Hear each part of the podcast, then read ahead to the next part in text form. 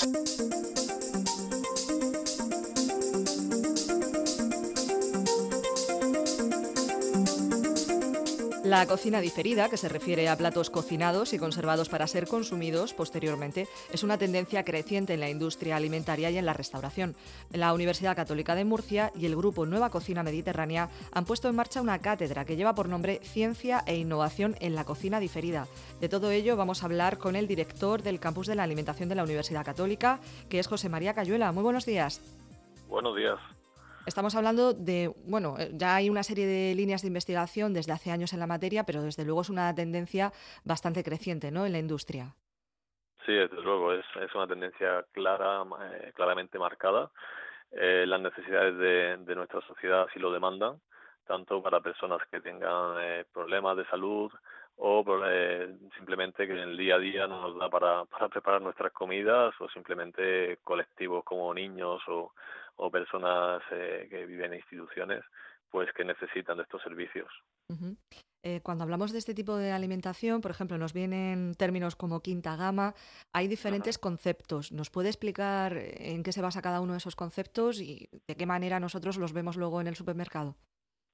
Bueno, aquí estaríamos hablando claramente de una quinta gama, es un producto ya preparado para el consumo, ¿no? que es, digamos que es eh, en el que el consumidor simplemente tiene que abrir un envase y eh, dar un golpe de calor en algunos casos, o simplemente directamente consumir o mezclar con alguna salsa ya preparada. Entonces, ese sería, digamos, el, el tope más alto en, en todo, eh, digamos, en la oferta de productos ya eh, previamente preparados, ¿no? Eh, tendríamos otras eh, otros niveles inferiores en los que bueno, lo que va diferenciando cada uno de estos niveles es que cada vez tienes que meter más manipulación domiciliaria, ¿no? Que puede ser una, un mezclado, puede ser un cortado, un lavado, pero bueno, en definitiva, el, en la cátedra se centra en quinta gama, producto ya preparado para el consumo, en el que el consumidor solamente va a tener que eh, prepararlo en, base a la aplicación de una temperatura para recalentar o a recondicionar o simplemente consumir. Es considerable también el avance en los últimos años porque este tipo de productos cada vez duran más, ¿no? Eh, los podemos conservar más tiempo en casa. Sí, y ahí está uno de los retos, ¿no? Y uno de los objetivos de esta cátedra en la parte de investigación es, eh, por supuesto, es algo innegociable el tema de la seguridad alimentaria, es decir, aparte de conseguir mejores sabores, texturas, es decir, conseguir que un plato preparado y que tenga una larga vida útil, eh, eso no menoscabe su calidad sensorial. Eh, es innegociable que tiene que ser seguro en cualquier momento de su consumo, en lo que llamamos periodo de vida útil, y ahí está el reto, ¿no? Evidentemente, eh, conforme avancemos en el, en el alargamiento de esa vida útil, lógicamente el rendimiento económico de los productos eh, aumenta, ¿vale? Reducimos, eh, digamos, la, la, tirada de productos a la basura, con lo cual es un reto para la industria y lógicamente nos lo marcamos como prioritario en las actividades de esta cátedra, ¿no? Mejorar la vida útil. Eh, evitando eh, el abuso de, de, sustancias químicas, ¿no? conservantes, yendo siempre a, a productos naturales, condiciones de, de fabricación eh, con una higiene, bueno, pues eh, máxima para reducir los riesgos y mejorar esa vida útil. Esta cátedra de la que estamos hablando la hacen con el grupo Nueva Cocina Mediterránea. Es una unión sí. entre empresa y universidad. ¿Cómo van a realizar ese tipo de trabajos? Bueno, pues digamos que es eh, la unión, desde mi punto de vista, y de nuestra universidad perfecta, ¿no? Porque la cátedra no lanza, no, no se lanza desde la idea de un eh, profesor universitario que diga, bueno, pues esto tiene que ser útil y esto es necesario, ¿no?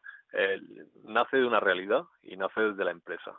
Y la empresa, lógicamente, está en esa realidad, eh, ve oportunidades, evidentemente, de negocio, y, y nos lanzan sus problemas, es decir, sus retos tecnológicos y ahí la universidad es donde puede aportar más, ¿no? Pero lo aporta siempre dirigido a la solución de un problema, al abordaje de un reto que pueda ser desde el punto de vista, en este caso, de servicios, de productos, pues rentable después para la sociedad. Y creemos que es la solución ideal, ¿vale? Es, es eh, obligar que a que la universidad esté implicada en la realidad de, de, nuestra sociedad, en el tejido económico de nuestra región y en nuestra apuesta y nuestro convencimiento total.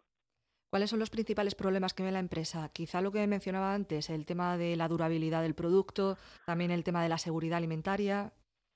Sí, sí, es bueno, eso es, digamos que es su día a día, ¿no? Eso es eh, algo que, que es innegociable para cualquier empresa del sector. Eh, lógicamente aquí estamos hablando de una empresa con una, digamos, con una vocación especial de, de estar en, en, la punta de lanza, de es una empresa que se está acostumbrada ya a convivir con mastodontes, ¿no? Con multinacionales que se dedican al mismo sector. Sin embargo, eh, su buen hacer, su buena visión comercial y sobre todo la apuesta continuada por mejorar su producto hace que esté pues en la cabeza de nuestro ámbito geográfico de los servicios de restauración.